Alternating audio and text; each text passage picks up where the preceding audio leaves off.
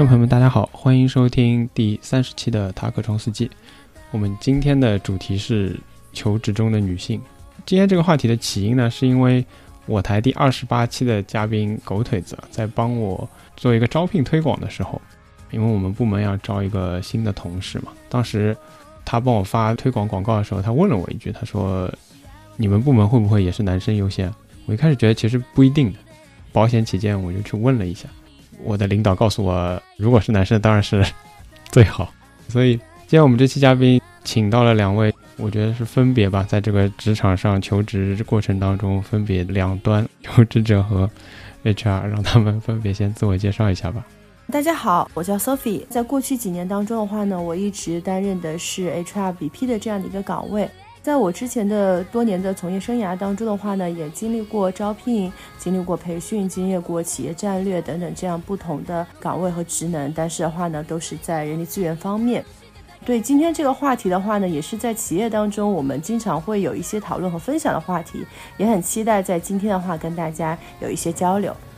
谢谢。嗯，谢谢 Sophie。Hello，大家好，我是郭巴，我是一名应届生，最近也是在面临找工作的问题，希望在这期节目中可以跟大家分享一下我求职中的经历和体验吧。嗯，好的。对，其实今天国爸也是带着准备来的，事先也做了一些功课。那这样吧，我想首先从一个大而化之的概念上，先问问两位啊，你们在求职或者对应的招聘的过程当中啊，以你们的经验啊，你们觉得男生优先啊，是不是一个默认选项？嗯，在我找工作的时候，我觉得是分行业吧，但是大部分时候男生优先是一个默认的条件。嗯可能在我之前的招聘经验过程当中的话呢，我会觉得还是更多的看岗位差异，所以不完全说它是一个默认条件。在不同的岗位当中，或者是不同的行业里面来讲的话呢，可能在部分岗位上有这样的一个要求。嗯，我知道之前国爸自己做了一个小小的统计啊，能不能给我们简单介绍一下，以你们应届生这么一个群体吧，在你的这个统计当中会是呈现一个什么样的结果？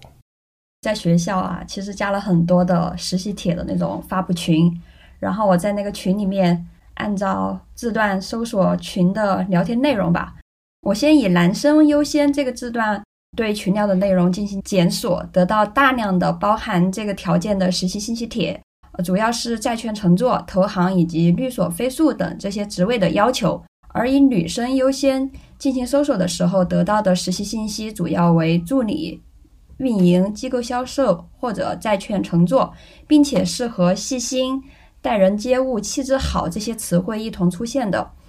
单从实习帖的措辞来看的话，附加细致、气质好、得体这些条件的女生优先相比男生优先，它似乎是一个无条件的，而仅仅是因为性别本身。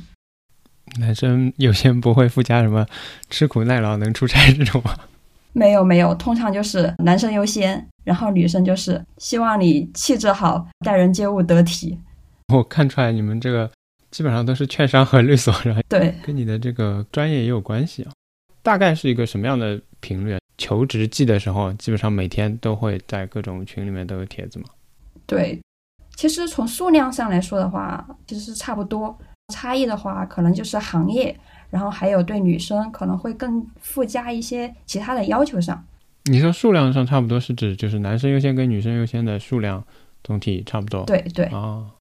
那就直接进核心问题吧。我觉得对于女性求职这件事情来说，是不是担心年轻的女生可能入职没多久就怀孕生孩子去了？为了团队稳定性也好，为了发展和培养一个员工也好，尽量的不招女生或者先招男生，这样的笼统解释啊，对于你们两个来说，你们觉得这个笼统解释成立吗？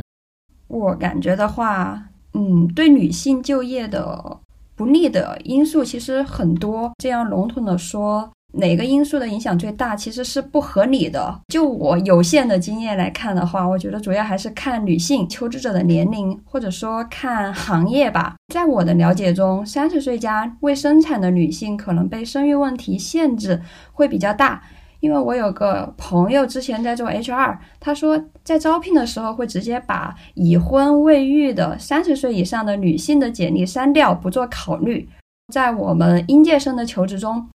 性别成为劣势的原因，主要还是看工作岗位的特质吧。在一些加班严重、工作强度大的工作岗位中，用人单位可能会倾向于考虑体力更好的人。而男性身上刚好有这样的生物性的特征，能够去满足这样的需求。因为我觉得在处理事务的能力或者说沟通能力上，性别是一个影响程度较低的变量。但是我感觉现在整体的就业环境压力好像挺大的，然后老板希望员工能够像机器零部件一样不停的运转，体力问题也好，包括生育也好，好像都会影响了。女性作为一个优质的零部件，但我觉得这也不能完全说是女性的问题，这好像是就业环境的问题吧。还有一些是需要交际的工作，他们觉得男性可以被灌酒，可以跟男男性这样无所忌惮的开玩笑。对于女性交往的过程中需要拘谨着，也会认为女性单独出差不安全，所以会倾向于考虑男生。这应该是性别文化的原因了。嗯，你这样说，其实我也有想到，总体的性别观念上会认为女性需要更顾家，或者不一定是生孩子，结婚之后会对家庭当中需要分配的精力更大一些啊。但是另外一方面，这个交际性的工作好像，反正我觉得有些公司由于种种原因吧，也挺喜欢招女生，啊，对，更容易啊让人接受。所以，Sophie 这里呢，以你们招聘的角度来看，嗯，先回应一下刚才郭巴提到的这个小调查啦，它可能在某些指定的行业来讲，其实是具有一定的代表性的。但是呢，我觉得我们不能以偏概全，它并不是能够代表全部的一个事实的。因为往往说在招聘的阶段的过程当中，其实提到性别偏好更多的是在招实习生的时候为多。其实这个里面的话有两个原因啊，一个原因的话呢，就是说只有像实习生招聘，或者是说像郭爸提到，就是你在群里男生优先啊，类似这种话呢，是可以去公开讲的。相对的话呢，比较随意。但是如果说是一个相对比较大型的企业来讲，它如果在公开招聘过程当中去提到说我有性别偏好的话，其实这样的一个操作是违法的。国家法律的角度来讲是不允许这样的操作的。但另一个角度来讲的话，为什么招实习生的时候也会有更多这样的一个筛选呢？因为大家不希望在实习生的招聘过程当中花费太多的精力。那么比如说我以学历、我以学校、以性别这样的一些硬性指标去进行筛选的过程当中的话。那也相对比较聚焦，是可以大大的减少我们的工作量。具体说这样的一个标准，它是不是那么的客观合理？其实，在实习生招聘的过程当中的话呢，比较少去衡量这个部分。而实际上，在招实习生的时候，备注是男还是女，其实往往它会跟好多因素相关，比如说。我用人团队的性别分布，或者说这个老板的风格，或者是说大概率上我们认为的一些基本的男生女生他们具有的一些特质来去进行一个筛选。我举个例子，比如说我这个团队里面现在都是男性，那么可能这个岗位的话呢，会需要有一些出差啊，或者是大家一起出去吃饭的时候，那他可能就不太会愿意去再招一个女性的实习生，因为可能会有很多的不方便。嗯。也会有的情况，比如说这个团队都是女生，比如说我要出去做一些活动或者怎么样的话，能够有人开车，或者是能够有人做体力活儿等等，那他会倾向于招一个男生，是一个平衡啦。回到刚才，就是你提到是不是生孩子这件事情对女性求职中的影响最大？那我觉得说不完全是，因为我们现在基本上来讲，二十多岁开始工作嘛，那基本上是要工作到五十多岁，甚至到六十岁，对吧？那随着延迟退休以后，可能时间会更长。在这个过程当中的话，其实生孩子只是一个阶段性的影响，最多可能比如说一年半的一个影响。但是可能从长远的角度来看的话呢，女性她对于家庭的付出带来的，她所追求的这个工作生活的平衡，其实才是职场当中去考虑的这个问题的一个核心。因为其实从当前社会的一个普遍价值观的角度来看的话呢，女性往往对家庭承担的是有更多的职责，所以的话呢，很多就是成家生娃以后的女生就会选择把工作放在第二位，由这样的一个观点带来的这种重心啊、精力啊，包括时间上的分配，以及说大家对事业上的追求和野心，其实这些是企业的角度来讲对女性用工的时候比较大的一个顾虑。举个例子，我们经常可以看到一个男生，他为了他自己未来的一个职业发展，可以接受频繁的出差、高强度的加班，甚至说阶段性的去更换一些工作地点。但是对于很多的女性来讲的话呢，往往去做选择的时候，她会选择顾及家庭，会去拒绝这样的一些安排。甚至的话，有很多女生会提到说，这个连续加班是非常抗拒的。其实从这个角度来讲，体力和生育这个只是一个我们讲说生理的现实，但是的话呢，在实际的这个工作当中，更多的还是它带来这样的一个态度和观念上的影响。包括现在，因为也是一个乌卡的时代，所以企业的话，它可能更偏好的是那些有事业心的、愿意去承担风险的，而且从情绪的角度来讲，相对更加成熟稳定的这样的一些特质。那我们其实可以看到，男性具有这些特质的更多，所以当企业再去进行招人，它会带有偏好性的方向。但是的话呢，我们也看到，随着现在时代的这样的一个发展啊，就是传统女性的这样的一个概念，其实慢慢的在淡化。所以我们也看到有越来越多的一些成功女性，那么她们身上有的特质、她们的沟通方式等等，也促进了更多的女性的成功。那么这些事业女性的诞生的话呢，也在逐步的去改变着这些所谓的比较普遍的或者是世俗的一些观念了。你一开始提到，只有在招实习生的时候才敢这么公开的写，有些招聘可能这么写是违法的嘛？但是我是觉得，怎么说呢？他写出来是不是某种程度上对大家来说都还是，因为你提到节约成本嘛，其实对双方都有点节约成本的意思。因为如果这个团队其实有比较大的倾向，他即使不写出来，他也会在后续的筛选当中体现出来，等于说是对求职者的一种精力上的浪费。可以这样说吗？我觉得不完全是这样，因为就像郭巴提到的，可能有一些公司啊，我只能讲一些这种公司的话，他会觉得说我把某一个类型，比如说某一个年龄段或者是某一个性别的这个简历，我直接删掉，那他其实是会在第一关就会直接卡掉，他不会说让你陪跑到面试后期的时候才会告诉你说，其实我会更倾向于男生，不会的。所以对于大家的这个影响的成本来讲的话呢，不会那么的大。我自己公司也碰到过这样的情况，招了一个比较大龄的女性，快四十了应该，而且是已婚已育的。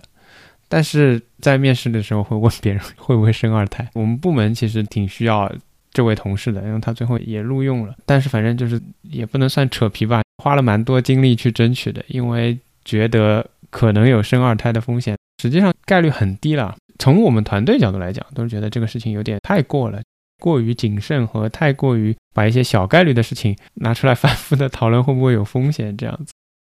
呃，我不知道，就是从公司的角度来讲，他们是不是有一些特殊的考量，或者说有的时候也会出现一朝被蛇咬，十年怕井绳的情况。但事实上，如果说把女性完全的去剥离掉，因为你在各个阶段的女性，如果是去看考虑生育这个风险的话，其实都会有。刚毕业也会担心他结婚生生第一个宝宝，对吧？年纪大了以后，这个你会担心他生第二个宝宝，那这个未来政策开放了，说不定还会生第三个宝宝，对吧？包括说生育来讲的话，那你说多少是适龄？二十五、三十还是三十五，对吧？那可能只是四十岁之后。但是大部分的职场来讲，其实四十岁之后，他可能也不是在对外求职的过程当中，企业招聘的一个很理想的方向。那如果是这样的话，其实企业就是自己把自己的路放得很窄，就是说我只招男性。但是你怎么知道这个男性他接下来是稳定的呢？嗯。所以这个部分的话，我觉得它代表了一定个人的观点。当然，也有一些情况呢，是比如说在面试的过程当中，候选人的一些回答是让大家非常的担心，就是产生了这方面的一些顾虑。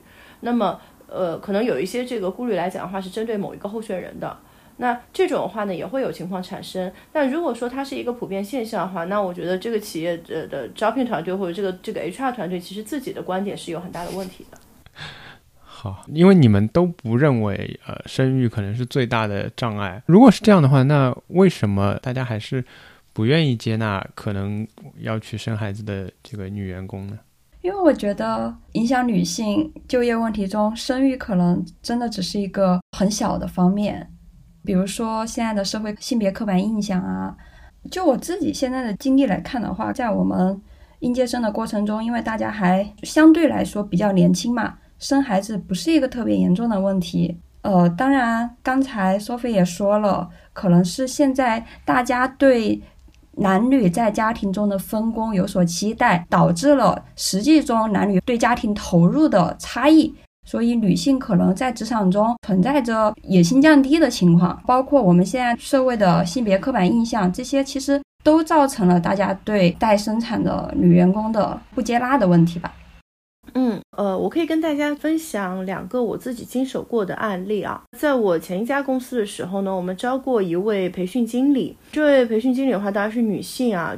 三十加的年纪，她在入职两个月以后的话呢，就告诉公司说她怀孕了，然后呢就开始断断续续的休病假。怀孕六个月之后的话，她就完全不来公司了，一直到她之后休完产假来公司上班了一段时间以后，又过了半年，她就辞职了。另一个案例的话，是我现在的公司，当时招了也是一个应届生啊。是在做市场这一块，在面试的过程当中的话呢，其实他的表现是给我们留下了非常深刻的印象的，而且他的能力各方面来讲确实是不错的，所以公司也是非常愿意栽培他，在他身上呢投入了很多的资源，希望他在接下来能够去做出很多贡献的。但是的话呢，差不多过了两年，他就直接跳过他的直线经理来找 HR。说，嗯，她怀孕了，然后也讲了说，她可能之前对自己的职业规划也会有一些方向上的改变，她希望接下来几年的话以家庭为重，她不希望再去参加公司希望她去参加的一些压力比较大的一些项目，甚至说呢，她希望接下来半年当中能够去转岗去做一些行政的工作。这样的案例啊，说实话，在企业当中并不少见。其实从企业的角度来讲的话，我们说可能生孩子的女员工在这个方面上来讲就是风险。为什么这么说呢？其实除了事业单位、公务员啊，这个是终身制的，对吧？对于很多的民企也好、外企也好，可能会预期一个员工在某一家企业平均的就职时间差不多是在三年左右。那么，如果说我们这个候选人，我们已经可以预期到他在最近两年内有可能去生孩子。企业就会去思考他会不会长期在我们这边做，对吧？那如果说他刚来两年内就有将近一年的时间不在，那么我的工作要去由谁来去完成等等这些问题，对于企业角度来讲的话，确实就是一些风险。我觉得这个问题其实是很现实的。发生了很多很多这样的一些案例，大家会跳槽到一个公司，然后就突然生娃，生娃之后就离开。那么其实从公司的角度来讲，他去承担的这些时间和金钱上的风险，企业的运营上都会是有比较大的影响的。那我觉得这些在企业的角度，他会去考虑的，尽可能去避免一些可能会看到他在近期就会有生育计划的这样的一些女员工。嗯，我先有一个比较笼统，可能比较难回答的问题啊。嗯，为什么生完孩子就？辞职了呢，他其实可以继续在这个公司，也可能会有好的发展。那这两个来讲，第一个是过了半年辞，第二个没有辞职啊。第二个只是他希望去一个更加轻松的一个团队。第一位辞职的话呢，可能家庭条件也还不错，所以的话他就之后的话呢，可以去做全职妈妈，不上班了。对对对，后来的话，我们侧面也了解过，从他生育的这个时间上来推算，其实他在入职的时候他就已经知道自己怀孕了。嗯。这个可能是一个有计划性的这样的一个安排，风险其实是转嫁给到公司嘛。其实我们在现在新闻当中，公司去解除三期的员工啊这样的一些案例相对比较少，但是有一一两个的话，其实会引起很大的舆论的反响。但事实上，其实企业当中遇到的像我刚才讲的这样的案例是更多的。嗯，而这样的一些案例的话，企业是没有办法去进行舆论曝光的。嗯。嗯，对啊，他会站在不利的那一面。对，而且你也不能说这个员工真的做了什么，可能受最大委屈的是他团队的人。对，好不容易招来了一个人，但是在那过去的一年多两年的时间里面，都是大家去分担了更多的工作量。从公司的角度来讲，一个人可能会是损失，但是没有影响那么大。其实最大的不公是来自于他自己的团队。嗯，是的。我第二个问题是你刚刚提到三年差不多这么一个用人的时间嘛，以及例子当中她因为怀孕或者因为结婚和生孩子带来的这个职业规划的改变，嗯，这话可能比较直接啊。你们真的会相信职业规划这个东西吗？我都觉得是面试的时候现编的，任何东西都可能会影响我编出来的这个规划，对吧？我觉得这个职业规划它不是讲。我今天要去哪个方向，或者是说我在几年内要做到一个什么样的位置，更多的差异是在最一开始面试的时候会去讲的是，我希望能够在公司当中去做到一个什么样的成绩，希望自己去实现怎么样的价值。而之后的可能工作只是不能说是一个养老，那可能只是一个打卡上班的地方。我觉得工作就这样混一混就好了。往往企业去听候选人讲他的职业规划，不会真的去细抠说，哎，你到底打算一年六个月怎么怎么样？更多大家听到的是一个态度，事业在你的生活或者是你看中的当中，它的一个占比和你对这个事业本身它带来的金钱也好、地位也好，它的这样的一个期望，而这些期望往往它会去链接到说这个候选人未来在企业当中的一个投入和发展。嗯，因为你刚刚说到。关于这么一个怀孕的员工嘛，对团队的影响，包括人员啊、成本上面的影响，嗯，因为我其实理解，对于有些公司来讲，这个名额是相对来说比较有限制的，这些人员配置给你，然后你们团队当中出现了这样的生育的情况，其实有时候可能没办法补，所以必须要在团队内部去分担这么一个事情。从成本角度来讲啊，我其实在想，因为现在有生育保险嘛。如果说生育保险可以一定程度上负担人员成本的话，他们团队是不是也可以再招一个人，可以来缓解这个问题？是这样，因为我这个题最早是跟狗腿子聊招人的时候，我们也有关于这个问题的讨论。当时他也有问过我，你看这个团队的其他员工肯定对这么一个团队里生孩子的女性同事不满意嘛？因为你不干的活要其他人来干嘛？但我觉得很大程度上，哈，工作 很大程度上是一个给钱的问题嘛。如果你做了他的工作，然后你能拿他的那部分做了工作的钱，就大家就没有那么不满嘛。生育保险，我认为啊，它可以做到的事情，就是因为他的那个部分工资，生育保险覆盖了嘛。当公司的成本降下来，那你原来开出去的工资，你分配给团队里其他人，就不会有那么大的不满。首先，其实很少有公司会这么干，因为反正你们领这么多钱，你们团队的事情干完，作为你们工作的内容嘛。不会说啊，考虑的像我这么复杂的一个逻辑分析，然后再分析出来我应该给你多少钱。理论上是不是可以通过这个来解决这个问题？我应该这样讲啊，首先来讲的话呢，生育保险它带来的这个生产津贴只是用工成本当中的一部分。比如说，对企业来讲的话，我用一个 h 康，它的工资、它的社保，除此以外的也还有其他的一些成本，比如说电脑啊、它的工位啊等等等等，一系列的都是跟这个 h 康相关的这样一个成本。而这些成本的话呢，即使是单纯的劳动力的部分，都不是生育保险现在是能够完全去 cover 的。那么换一个角度来讲的话呢？这个员工他的工作量其实是由其他人承担，那其他人承担会带来的是什么呢？大部分来讲的话呢，他们可能会产生额外的加班。虽然不是像你讲的，比如说这个人是拿一万块钱，那我五千块钱给 A，五千块钱给 B，那这样 A 和 B 加起来就是一个完整的这个人的工作量。其实并不是这样，因为首先来讲的话，每个人他的工作量都是饱和的。那么他在去承担另一个人的工作的时候，往往会带来的是说他可能要有更多的一些加班。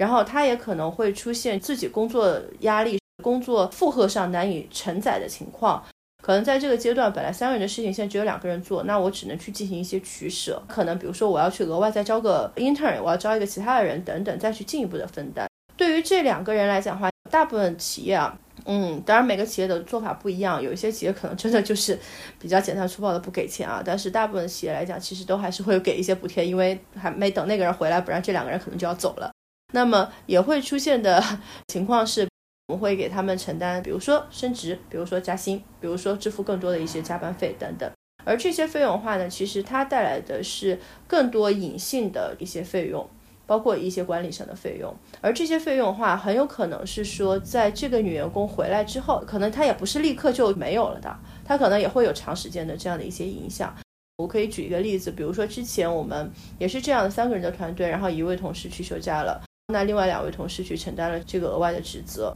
到一半的时候，其中一个员工就跑过来跟老板说：“我受不了了，工作量实在太大了，我要辞职。”嗯，后来就是通过各种挽留，比如说通过加薪啊或者怎么样，进行了一些调整。那么你说等那个员工回来以后，我要把这个员工的钱降下来吗？嗯，并不会的。所以其实在这个角度上来讲的话呢，在产假期间员工带来的一些成本，其实对于企业来讲并不是很大的影响。但是更多的其实是更加长远的一些成本上的一些影响。甚至来说，产假这个六个月的时间挺一挺也是能挺过的。嗯但是它带来的更多的是，比如说你六个月之后，可能一年的哺乳期期间的话，他每天要少工作一个小时或两个小时的哺乳假，包括他之前可能会有更多的一些病假等等。其实这些都是相应的一些时间成本，而这些时间成本往往会转嫁到其他人或者转嫁到企业，就是带来更加深远的成本上的影响。因为本身这个主题的出发点，其实很大一部分是基于这个性别平等这个话题嘛。当然，因为这个也是现在非常热的这么一个话题嘛。对，所以我想还是回到性别平等的这个基础上啊，然后来聊聊。其实前几周啊，我旁观了我们组的面试，最开始说我们要招个人嘛，然后那天有应届生马上要毕业的同学和社招都在一起。我那天看我的领导在向他们提问嘛。无论男生和女生都问了他们有没有结婚打算，以及都问了他们怎么说能不能适应出差。我其实蛮惊讶的，他们对于男生女生都问了有没有结婚打算这件事情，我可能一开始想的是，哎，男生结不结婚有什么关系这样的感觉。对，因为我们本身工作的性质啊是需要出差的，然后就觉得好像是不是从这个角度讲啊，已婚的人就可能因为家庭牵绊而不适应出差。好像从这个角度来讲是不分男女的，我不知道你们会不会对这个问题有不同的看法，觉得说其实还是女生需要花更多的时间在家庭当中。我觉得可能跟性别没有关系吧，嗯因为我自己对婚姻的期待可能就是两个人共同分担家务劳动，不是说结婚就不一定适合出差，而是要去看他自己以及他家人的一个态度吧。嗯但是从实际上来讲的话，出差确实会影响对家庭劳动的分担，尤其是在一些有小孩还有老人需要照顾的家庭里面。嗯，这倒是，因为他们都没有小孩，但是倒是没有问他们有没有老人要照顾。对，的确是，我觉得。对，因为我其实比较好奇啊，你们会在面试阶段的时候去问候选人有没有结婚的打算？因为怎么说呢，就像你前面说的职业规划这事儿不可控一样，结婚这事儿也不可控。对，我也觉得。其实在，尤其是外企当中啊，去问这种问题的话也是不合规的，因为这个毕竟也涉及到一定的个人隐私。从我自己作为 HR 的一个角度来讲的话呢，我会觉得说，是不是愿意出差，或者说在工作上去付出多少的时间精力，其实这个是个人的选择啦。那它跟婚姻或者是生意的状态的话呢，其实不是一个一一对应的关系。有很宅的男生，对吧？也有很愿意出差的女生，那当然也有反过来的。所以的话呢，更多其实还是看他们每个人个人的看法，也还影响到的是，比如说大家在家庭当中分工，以及他们自己家庭当中的一些我们讲说后援支持。那么这些的话，其实往往是对他们来讲，是不是愿意出差呢？我出差对于家庭的影响等等这些因素，会起到更加决定性的因素吧。我们会问很多不合规的问题，我们还会问他们爸妈怎么样，能不能带点业务进来之类的。可能这跟业务团队直接面也有关系，就没有 HR 在。其实这个面试本身可能就有点不合规了。嗯，好，那第二方面啊，继续这个性别的话题的话，因为一开始郭爸也提到，当要求女生优先的时候，总是会提一些这个形象气质方面的要求啊，这会是一种含蓄的对于呃颜值方面的要求啊。那呃，因为其实郭巴之前也有跟我讲过，他在求职过程当中也有类似的体会，或者不管是经历到还是看到之类的事情啊，你能不能也跟我们讲一讲？你觉得现在的 应届生求职会碰到什么样的情况，或是怎么样一个现状吧？嗯，我在面试的时候还碰到过蛮多次这样比较含蓄的对外貌身高的要求。比如说去年我在一家律所面试的时候，当时还是疫情防控政策，进入那个楼是需要戴口罩的。进入那家公司的会议室面试的时候也是要求戴口罩的。HR 过来的时候，HR 自己也是戴口罩的。他看到我第一句话就是说：“你把你的口罩摘了，我需要看一下你的长相。”看完之后，他说：“好的，你可以戴上你的口罩了。”确定你五官都还有？然后在面试的过程中，他又问了一堆你身高多少呀、体重多少呀、化不化妆、穿不穿高跟鞋之类的问题。在整个面试的过程中，好像对于我专业课的学习、实习经历这些跟工作内容相关的问题，好像没有怎么涉及到。面试完就感觉很气愤，有点被冒犯到的感觉。还有在疫情期间，我们也有很多视频面试的时候，也会要求我们站起来转个圈给他们看。对，就是想要确认一下我们的身高，我就问了一下我周围的朋友，好像女生更多的时候会被问到这样的问题，但是男生的话，好像遇到这样的情况会比较少。我去年年底有面试，有一轮是视频的，因为我不在上海，他的确没叫我站起来，反正。我自己求职的过程当中，确实没有过这样的一个体验哈，因为我在想象，如果我遇到这样的体验，我大概应该会摔门就走吧。然后。我觉得在这个社会当中啊，我觉得我们不可否认的是，说颜值是一个加分项。不管是小姐姐还是小哥哥，脸长得好看，可能在很多环境下都还是会加分的。我会觉得，除了部分的岗位，因为它的职能的特质，可能对穿着、对气质其实是有一定的要求的。但是大部分来讲的话，就是颜值这个东西，更多的还是一个印象分的影响因素。那么刚才郭巴提到的场景的话呢，其实我也注意到一点，它是在律所这个背景下。如果讲律所这个背景的话，其实之前我们很火的综艺，对吧？令人心动的 offer，在里面很多合伙人也会提到，律师走出去，其实它是一个门面，你的长相气质往往会是决定了客户对你是否信任的这样的一个第一印象。所以我觉得他会需要去问啊，你化不化妆啊，穿不穿高跟鞋啊，就类似这种话，其实是跟他的岗位或者他职能本身的一些要求是有关系的。我记得当时综艺的时候有提到小男生，对吧？每天穿的是小白鞋配西装，然后被合伙人就看着很不爽，要求说你立刻你明天把这个换成皮鞋，对吧？不然的话就不要再来了。其实类似这种是这个行业它的一个穿着特质，我觉得不用特别的介意。但是像长相、身高、体重，当然我会觉得，如果你是面对面面试的时候，他问你身高多少、体重多少这件事情，我觉得这个 HR 可能也有一点傻，就是这个身高体重是看得出来的哇。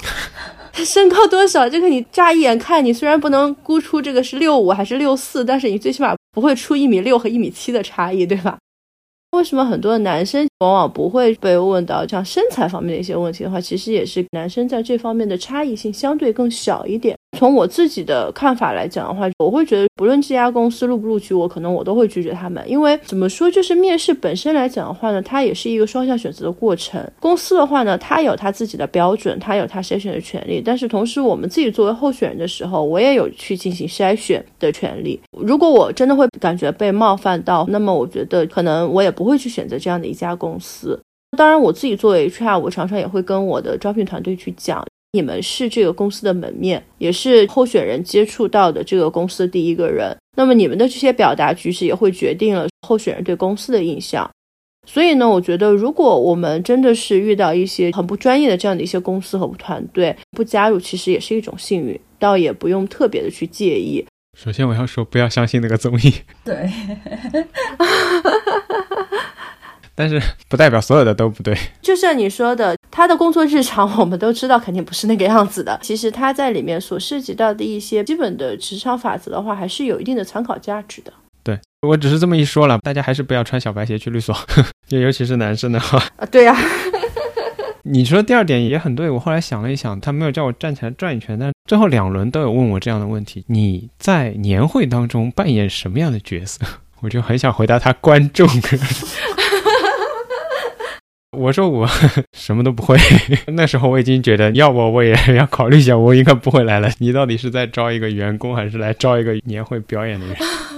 你说这个也很重要。面试的过程当中，能够看到你求职的这个公司的一个一方面吧，他也开了一扇窗给你看一下。对，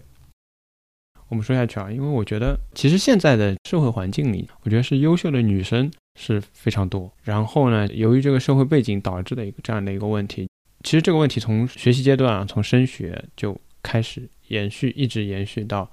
找工作，甚至会在工作之后的这些阶段里面，在很多场景下，因为要平衡性别，因为要制衡，或者说总是需要一些 男性，所以不得不很多时候其实是倾向于男性的。降低门槛也好，或者说，其实以前有跟郭巴聊的时候，也有讲到公务员是吧？还是事业单位招聘的时候，如果单列男生女生目录里面列两类来招聘，其实男生的竞争可能没有女生大。那当然，如果你混同在一起看的话，这样一种操作，你也可以认为是降低了男生的竞争度。经常会有这样的事情，因为刚刚提到升学嘛，甚至于说日本这样的性别观念也不怎么样的国家是吧，就会爆出来他。东大的，呃，医学部啊，或者其他一些专业啊，招人的时候会倾向于男生。你们会怎么看待这种现象？我用女生 比较优秀或者优秀的女生比较多，会不会有点太片面啊？然后另外一方面，男生是不是在这种时候享受到了一些优待吧？我想一下我的经历，我感觉男生优待的情况确实是存在着的。我举几个例子吧。第一个就是像你刚才说的，我们之前也说过，考公务员的时候，对于同一个岗位，对于男女分别设置两个目录，男生只能报目录一，女生只能报目录二。这样做的直接结果导致就是招聘同样多的人数，女生报名的人数是男生的一倍。我自己的经历，还有就是在求职的时候去应聘一个法务的岗位，当时跟 HR 还有业务部门的人聊的也挺好的，但是后来他们说去年已经招了三个女生了，然后今年想招一个男生。我其实是自己遇到过这样的情况，但是我不太了解为什么一定要要求男女的比例达到一定的平衡。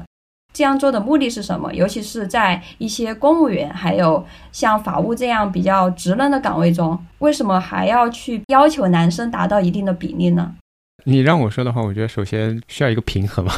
需要有人搬东西，或者就是总不能一办公室的人都去生孩子。当然，这个性别偏见暴论，还是让索菲来回答吧。我不知道，其实这个还是要看行业、看专业的。比如说，我现在从办公室放眼望过去啊，我会发现，比如说百分之九十的销售的同事都是男生，然后百分之九十的法务、财务人士都是女生。从达尔文的生物进化论上来讲，这种男女比例往往会是一些自然选择的结果。那么，企业的所谓强制干预的话呢，它不是去产生这个现象的一个核心因素，它是一个可能相对被动的应对的结果。比如说，我们一直在去强调的是企业的选择，要男生还是要女生。但是我们要首先去考虑的是候选人的选择是什么？是不是现在很多父母或者老师，大家会倾向于让女生去做老师，去考公务员，但是要去避开，比如说不要去电子化工，因为可能会有辐射；不要去做建筑土木，因为要跑工地；不要去做农牧林业，因为社会地位低，等等等等。大家会觉得不适合女生做的这样的一些行业和岗位非常的多，而适合做的就那么几个热门的。那我们可以想象啊，这几个热门的行业或者职能，它会出现的就是一个女生供大于求的情况。那也就是前面郭巴提到，比如说一些公务员的申请的过程当中，女生非常的多。你看到的是大家都去申请了这一部分，那你没有看到那些可能个别岗位根本就没有女生去申请的这样的一些过程。所谓的物以稀为贵，当众多的资源投入到一个部分的时候，那么大家要去面对的就是选择，甚至在这个过程当中会有一定的平衡。随着现在大家固有的这样的一些倾向性的影响下，会导致说进入每一个行业、每个职能的基数其实就已经奠定了，剩下的就是一个优中选优。在一些比较集中的岗位，那真的就是聚集了很多很多优秀的女生，真的就是很集中在某一些岗位上。这里的话，有一些是自我设限的部分，因为大家会觉得说女生不能去做什么，或者不应该去做什么。那也有很多社会大环境的影响，比如说，我记得之前有新闻也会去讲，一个女生去选择了读考古专业，这就会变成一个新闻，这是一个社会大环境的影响。所以，对于女性相对集中的职能或者行业当中的话，她不得不去进行的就是一些强制的平衡和干预，不然的话就会导致就是在呃性格上呃在性别上面的话，这是一个完全的失衡。其实从一个企业的角度来讲，举一个例子，比如说我某一年的校招全是女生，那可能问题不大。但是如果我连续三届的校招全都是女生，它可能带来的是什么？可能在某一段时间的时候集中休假的概率就会更大。这个的话呢，确实是过于多于去偏向一种的时候，它会带来的不平衡。休假只是其中的一部分，那也会带来的是，比如说大家的风格，它就会丧失掉所谓多样性给企业带来的价值。从另一个角度来讲，我们看到的是女性集中的团队，那我们有没有去看过一些女性稀缺的部门呢？其实，往往像这样的一些团队里面的话，他们想去找女性候选人非常非常的难。这就是为什么很多的一些企业或者是一些政府机关啊，他们会有强制的女性最低占比的这样的一些要求。往往对于这些候选人来讲，他们在去寻找女性候选人或者留住女性管理者这样的一些问题，也是企业或者是政府来讲非常困难或者很头疼的话题。Sophie 刚才说到男女风格差异的问题，嗯。就我自己个人的经历来看的话，我其实并不觉得男女的性别，嗯，是影响个人风格影响较大的一个变量。我倒是觉得，可能男生跟男生之间、女生跟女生之间的差异可能会更大。对于男女预设有不同的风格，我不知道在事实上是不是客观存在的一个现象啊？嗯，我可能跳开企业 HR 这样的一个身份啊，我们单纯从生物学和心理学的角度上来讲，其实有很多的研究会去表明，男生和女生在一些特质上，那我这个特质不仅仅是性格，会有一些差异。当然，并不是说单纯从基因或者 DNA 本身来讲，它带来的男女生的差异到底有多大。还有一部分，每个人的性格形成，它有先天和后天的影响。先天生理会有一定的差异，同时随着后天大环境的熏陶，比如说大环境会教育男生要怎么怎么样，女生要怎么怎么样，会带来男生和女生之间有更大的一些差异。所以性别并不是所谓多样性当中唯一的因素，或者说占主要的因素，但它确实是不可否认的其中一个因素。我说一下这个问题啊。嗯，因为现在大家当然也越来越关注性别平等的这个问题，或者说不一定是从性别平等的角度，因为你提出了这个说同一个性别内部的差异，对吧？其实我们拿一些刻板印象来看啊，男生普遍力气比女生大，或者说当你需要搬水的时候需要去找一个男生，跟你们办公室某一个女生力气比另一个男同事力气大，这两件事情是不矛盾的。我们通常会遇到的问题是，当一个社会总体在强调前一点的时候，通常认为男生力气更大和男生应该去保护女生的时候，会忽视说，其实有时候你的这种所谓的保护其实是无意义的，因为你力气可能没有那几个女生大，对吧？嗯甚至你会忽视她的一些优点和职业特性，比如说女司机，对吧？这个当中会让很多人被忽视掉。这种忽视同样也是男女平等的，比如说你在快递员、外卖小哥这个领域，张口就是小哥，对吧？很少有人看到女性工作者的形象存在。那反过来，你在一些女性很多的售货员或者什么的行业里面，也会去忽视男性角色的存在。总的来说，我觉得这个其实是宏观和微观两个维度的问题，它是并行不悖的。那么我们强调平等的观点，通常强调的是我们要在原本已经不断加强的刻板印象的大框架下，要注意到每个人的不同。嗯这个是最初的这个话题的出发点，我认为。那么第二点，我觉得作为一个公司来说啊，其实很多时候它考虑的是一个风险和概率的问题，那么它关注的是总体性的问题。那当然，Sophie 之后也可以再补充啊。其实这当中会发生一个什么呢？就是说，当一个员工在公司里面的时候，我觉得公司会去关注到每一个员工个性化的问题、个性化的发展的规划。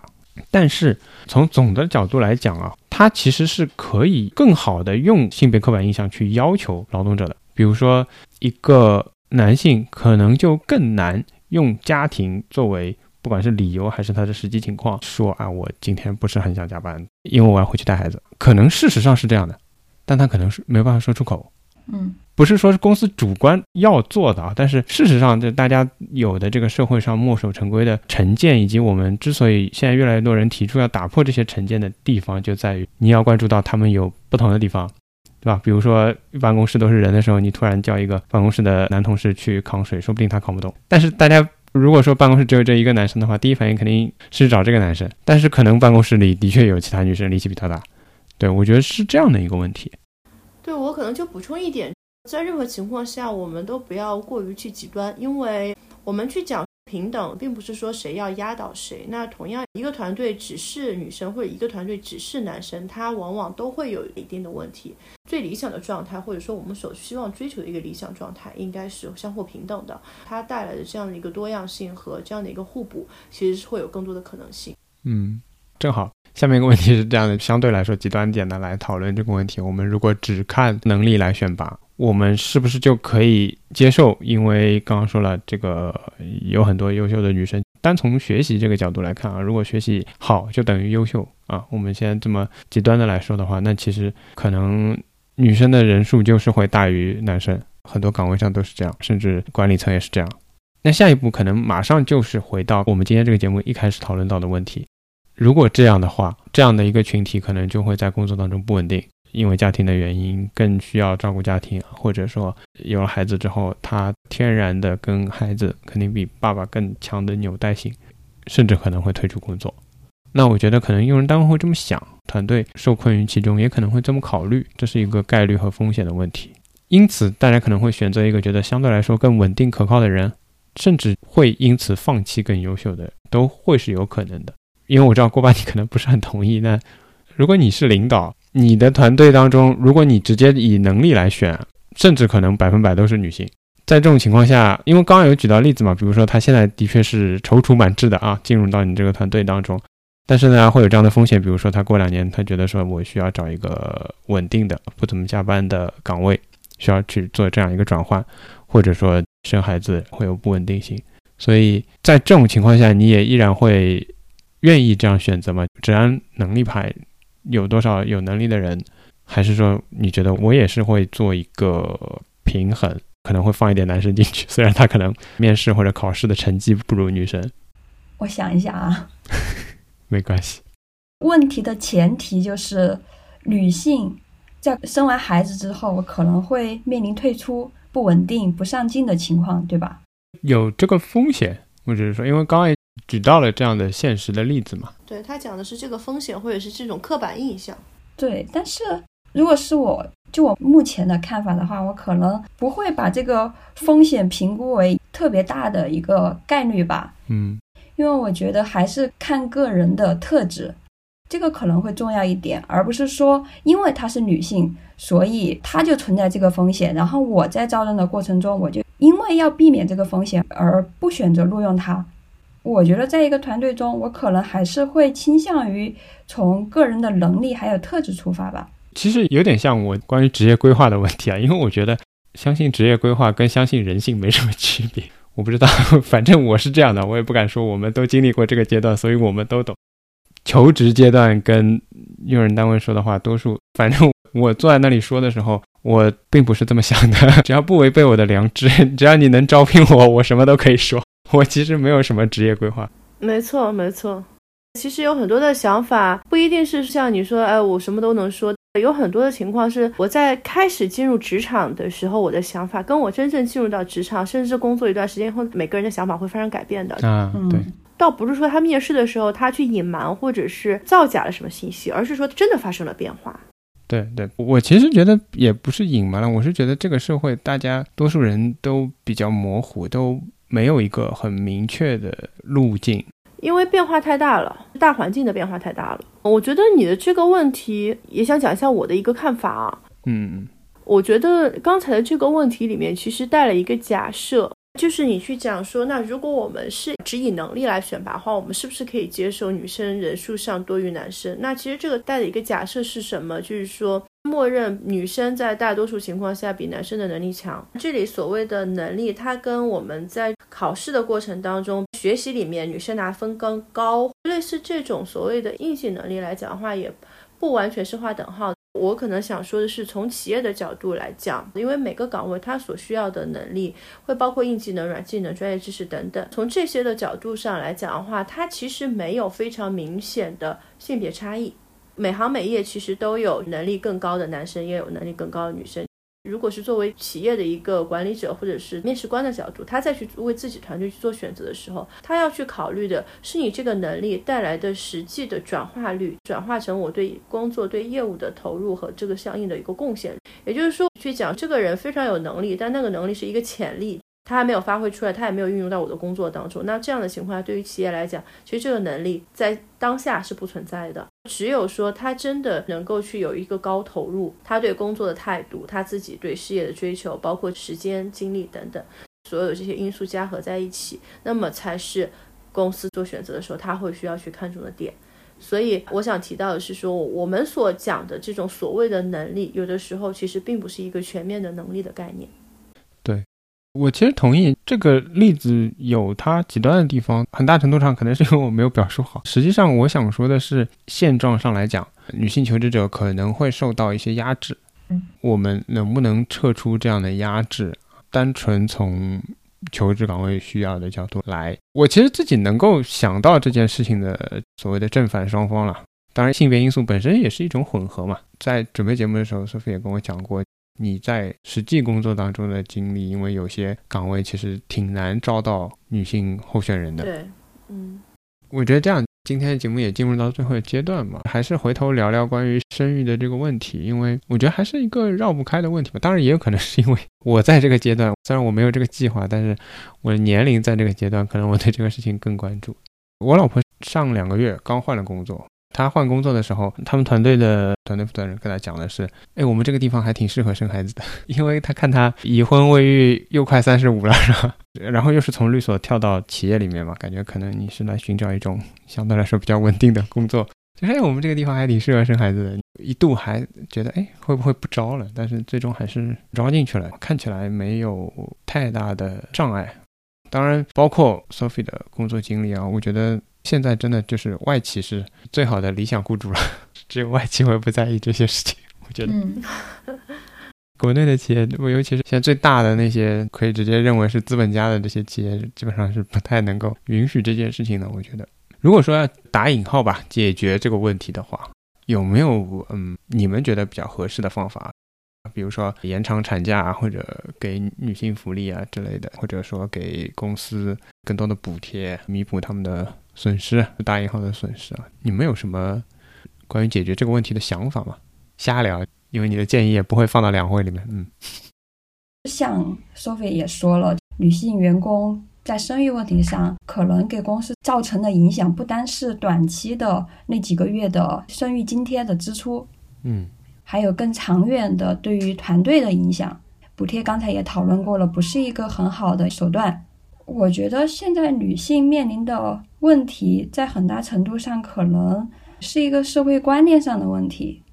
补贴有点类似于说，像现在对这种残疾人工人会有的，残疾人工人可能是你一个公司有多少比例或者多少人数之后，他常规性的就会给你补贴，或者给你免除一些税费啊、开支啊这样的，以鼓励你去雇佣残障工人。我觉得其实。给公司补贴啊，这个方式的话，其实我觉得是走偏了。就像我前面提到的，你很难去量化在这个时间段内对公司的一个影响。我换一个角度来讲，就像你刚才提到的残疾人补贴，公司可能会出于社会责任的角度、成本的角度，也可能会获得更多的补贴，树立一些企业的形象的角度来讲，会去愿意去雇佣一定的残疾人。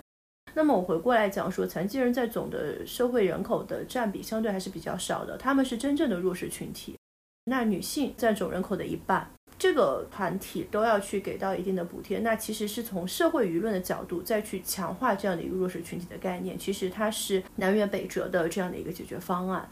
因为我们现在其实对于企业来讲，经济是一方面，但其实还有很多的所谓的刻板印象，或者是说大的社会舆论所带来的一些压力。那么我会觉得去解决这样的一个问题，更多的其实不是通过钱去强调女性的生育问题，而是怎么样去淡化在我们的一些观念当中性别所带来的一些固有的因素。比如说，我觉得可以通过几个方面，第一个可以去延长男性的陪产假，类似这样的一些福利，让男性在生育这个问题上去承担更多的职责。去缩小所谓的男女的性别上，或者说在福利上、社会责任上，他所要去承担的一定的差异。像你前面举到一个例子，我觉得很有意思啊，就是你讲说，如果男性员工请假的原因是说小朋友生病了，或者我要去接小朋友，这好像在企业里不大能谈得出来。那为什么我们会觉得不大能谈得出来呢？这个是不是也是我们所进行的一个预设呢？如果说我们在根本的规定上，或者是说从政策上来讲，我们允许男性和女性都为小朋友的病假去请自己的病假，那么在这样的情况下，男性他自然而然就应该要去承担更多的职责，他们的差异也会逐渐的缩小。这个是第一个点。第二个来讲，我觉得是从整一个社会福利体系的角度来讲，可以去有更多的工作去做。像刚才你也提到了，外企可能现在在这个问题上相对比较开放。是因为它的体系其实已经达到了一定的成熟度，它的机制、它的资源其实可以去允许和接纳这样的一个差异和承担相应的风险以及成本。同样，对于我们也是一样的。如果我们可以有更多的托班、幼儿园这样的一些资源，去让我们的女性有更多的时间，解放她们的时间。比如说，我们去推广更多的技术运用到家务处理，比如说这些家用机器人啊等等，从根本上去解决女性在家庭当中的负担，其实也会让她们有更多的时间和精力去实现自己事业上的梦想。第三点的话，我觉得可能更多的也是从大环境和社会舆论的角度。我们也应该更多的去倡导男性在家庭当中所应该扮演的角色和义务，拒绝现在我们很多家庭主妇的这样的一个包装，甚至现在很多的人对于事业女魔头啊、事业女强人啊，都会有一些过分的渲染。这些方面其实是需要一定的社会舆论的引导的，也包括现在很多的。家庭主妇或者说奶爸，其实，在社会上会受到一些非议。如果我们给到他们更多的一些社会认同，我们更多的去鼓励女性的经济独立等等，从社会层面去化解这样的一些刻板的印象，那我相信这些点才是从根本上去解决性别上的差异，在企业或者是大家的事业发展上所带来的一些影响。对，尤其是第一点，我其实现在觉得，不管是产假，还是说强制要休，还是说时间延长，肯定是。没有办法解决这个问题，只会引起大家更大的恐慌。好比有了二胎之后，用人单位有更大的担心，不确定因素更大啊。本来生完一个孩子就可以放心了，现在都不知道你生不生第二个。你说不生也不一定不生，这个就真真假假，又回到了这个猜忌当中。所以我觉得，的确延长男性的产假，甚至于把它捆绑在一起，会是一个比较好的。措施，我为什么这么说呢？嗯，去年年初的时候，我跟我老婆在德国，德国那边他们生了四个、五个这样的，但他们的同事，第一他还在上班，但第二他上班时间真的很少。他一个男同事跟他说我要休产假去了，然后至少三个月看不见他。他们的产假是这样的，从准备开始生之前一点，然后到生完孩子，总共有十一个月。这十一个月是男女加起来的，一对夫妇你们。加起来可以休十一个月，可以分别在各自的公司里面。当然，以中国现在这个公司的压迫程度啊，一旦你可以调分配，对吧？可能有些公司会不让你休啊。然后男性必须要休三个月以上，最少的分配方案是三加八。因为如果说大家担心女生她因为生孩子缺席，那现在你这个制度要求这个男生也要缺席，嗯，其实是拉不到了，但可以尽可能的把大家拉到同一水平线上，是会有好处的。但我觉得可能大家对这个问题现在关注的还比较少，更多的可能都是想的是，是不是少休点产假，然后这样的话公司就不会 嫌弃女生啊，最好你天天九九六。这个政策的结果会不会导致公司可能更倾向于招一些过了育龄期的人？有可能是啊，但是第一啊，因为我举的是德国的例子嘛，然后人家没有这个生育的限制啊，你几岁算过了育龄期呢？嗯。还有就是说，所谓的过了育龄期，其实很大程度上，他的生理巅峰已经过了，他的疲劳度啊，他的这个学习能力啊，他的这些东西都过了巅峰了。那你公司就自己去衡量，你是想要一个二十多岁最多三十岁还在打拼的人，还是，对吧？要一个 将近四十岁的，你看上去他没有什么生育威胁的这么一个员工，对吧？哦，四十岁啊！我也问个问题。随着现在的技术逐渐的发展，难道四十岁就不是适龄期了吗？嗯，是是是，对吧？所以这个是没有界限的。对，嗯，这倒是，万一以后真的这么鼓励生育，倒也未必 不会发生。那我们就最后一个问题了，这个问题可能比较大，对，但是似乎也应该 稍微升华一下。虽然我对这个问题一直很困惑，我也是，但是我困惑的问题可能是因为我是男的，你怎么这么快就我也是呢？是这样，因为在性别的这个问题上，现在会越来越火热，尤其是在跟播客有关的这个领域里面啊，被提到的越来越多。我今天刚看小宇宙，就这个播客软件的首页又出来一个新的付费的性别节目啊，不可避免吧？现在其实我觉得已经俗了，就不能免俗吧？那就聊一下这个问题。现在越来越多提出的这个所谓的性别同盟啊，或者女性同盟啊，因为两位都是女性啊，你们觉得？在这个过程当中啊，在女性的求职的大的环境里面，各自或者说泛泛来讲，作为一个女性吧，有什么可做的，或者需要承担什么样的责任，在哪些方面号召大家吧？我自己工作经历是很少了，但是在实习中也遇到过很多优秀的女性前辈。在工作的时候，她们可能更加能够理解一个年轻的女性在工作中的处境，也会对我有过帮助。我觉得女性在职场中因为工作能力而具有一定的话语权之后，能够对其他的女性有一个正向的影响。我觉得这对整个女性就业环境的改变是很重要的。我倒不是说对于每一个女性个体而言，需要在职业上有掌握话语权的使命感与责任意识，因为每一个个体都有选择的自由，并且应该受到平等的尊重和关怀。我觉得，如果说女性个人能做什么的话，那就是需要有性别平等的意识，然后在自己能够有掌握话语权的时候，能够牺牲一下自己短暂的个人利益，而促成群体共同利益的达成。啊，但是，啊，我没什么说的了。嗯，没，你刚刚想到什么？感觉到你在这个话题上你自己有一些困惑。对我其实没事，都要完了，说吧。我其实对于女性个体能够做什么，其实是一个比较悲观的态度的，因为现在整个社会的大环境就是这样。我觉得你可以换个角度，比如说，当有一天你成为一个管理者的时候，最起码从你的角度来讲，能够去做到的，就是当你再去做决策的时候，不去考虑这些。嗯，就像你讲的，大环境是我们没有办法改变的，但是你自己能够做到什么？在你现阶段可能力量是微薄的，但是随着你的成长，你会有更多的力量。我觉得这个部分倒也不用很悲观，因为有很多的东西放到大环境里面以后，你会看到虽然只是一滴水，但是也有一种说法叫星星之火可以燎原嘛，就是也不用太过于悲观。嗯嗯，感觉是大姐姐来开导了一下。对，对我也觉得，大概可能有一些职业病。那我回答一下这个问题吧。首先讲，现在呃有很多的这种话题的讨论啦，而且也有很多的讲说女性同盟这样的一些概念和组织。其实我觉得这一类的组织还是蛮有必要的。可能很多人都听过 Lean In 这个 NGO，其实在全球都是有比较大的影响力。他们为一些地区带来的一些经济援助，在精神层面给到很多倡导也好，其实都帮助到了很多人。那我会觉得。大部分的男性啊，其实他们的情绪，尤其是负面情绪，是会倾向于自己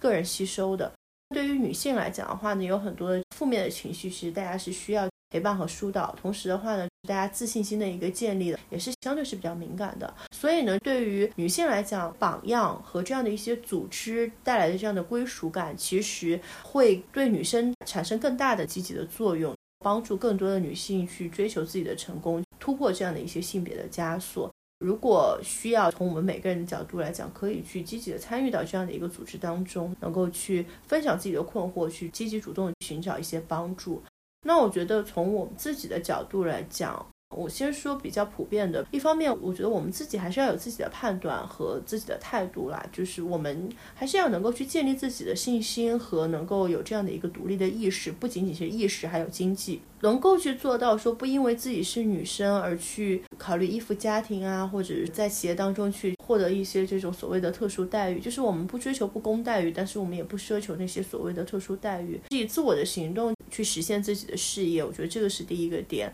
第二个点来讲的话，我觉得就是当我们真的遇到一些不公待遇的时候，我们也要勇敢的站起来 say no 的，因为在我们的职业发展当中、求职过程当中会受到一些。比如说性别歧视或者让我们觉得不舒服的地方，在这样的情况下，我们也要有这样的一个勇气去勇于拒绝，敢于去曝光。我觉得在现在的这个舆论系统里面来讲，对我们每个个体相对还是比较友好的。当我们需要求助的时候，我们还是可以去获得相应的资源的。当然，最后一点可能也是因为我自己所从事的工作和我现在所处的这样的一个阶段，企业当中的人才发展里面的话，我也会有更多的话语权和更多的资源。我也会去更多的鼓励我们的女生，抛开一些所谓的顾虑，抛开一些所谓的刻板印象，去追求自己的一些目标和想法。我也会面临的情况是，比如说一个直线经理他要去招人，那他会有意无意的暗示一下，说自己希望要一个男生的时候，那我也会直接去告诉他说这个是不允许的，尽可能说服他。我们抛开性别的差异，不要让性别成为一个筛选的这样的一个影响因素。录用一些从整一个面试各个状态当中，我们去看到表现更加优秀的女性候选人。那我觉得这些其实从各个角度来讲，我们都还是可以去做一些事情的。嗯嗯，我觉得刻板印象是这么样一个东西啊。如果同样一件事，所有人都在做，然后有一个人退出了，对于女性来说，可能就会认为说，你看招一个女生进来，她就会没那么稳定，她可能要回归家庭，诸如此类的。那同样，所有人都在做，有一个男生退出了，可能大家就会觉得说啊，没关系，那只是个个例。这个是刻板印象带来的情况。我们会看到，在同样的情形、同样的选择，甚至同样的概率下，会有不一样的判断。这种甚至于先于经验的这个所谓先验的判断，是刻板印象带给我们的。我是希望这么一期节目可以给大家的，首先一点是能够抛下这样的刻板印象。如果沿着刻板印象来讲的话，今天这期节目也有讲到说，我们对于职业选择总是有这样那样的限制和判断，你不适合做这个，你不适合做那个。发现最终剩下来适合做的就那么几个，还不一定有能力能做，所以希望能够打破这种不适合吧。说不定你的特点在那些地方呢，能够从每一个人本身的特点和能力出发去做选择吧。希望大家能够闯出一片天的话，闯荡很难，对吧？那么求职环境，正如刚刚郭爸也说的，可能个人能改变的很少，的确环境也并不那么如意，甚至于有点恶劣。那么最重要的。一个祝福吧，我觉得最后送给大家就是祝大家有选择。那今天的节目就到这里，感谢二位各位听众，拜拜。好，拜拜，拜拜。向日葵惊艳如火，舍弃了阳光包裹，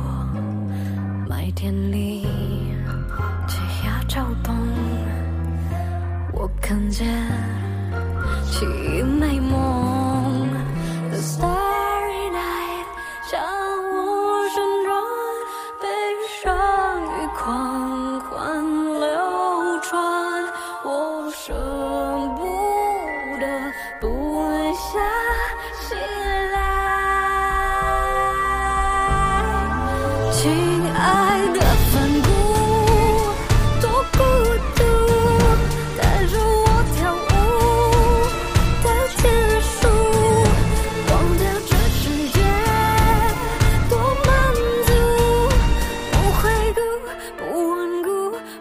本台已经开通微博，你可以在微博搜索“塔可冲司机”就可以找到我们了。同时，欢迎在苹果播客给我们点评和打分，以及在小宇宙留言。推荐采用泛用型播客客户端订阅我们的节目。除了上述方式之外，目前皮艇以及 Moon FM 是两款比较容易找到我们全部节目内容的 APP，也希望有兴趣的听众朋友们能够找到全部我台内容。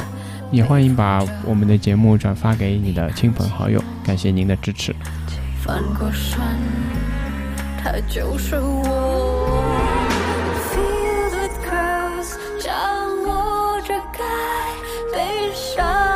狂欢流传，我舍不得这样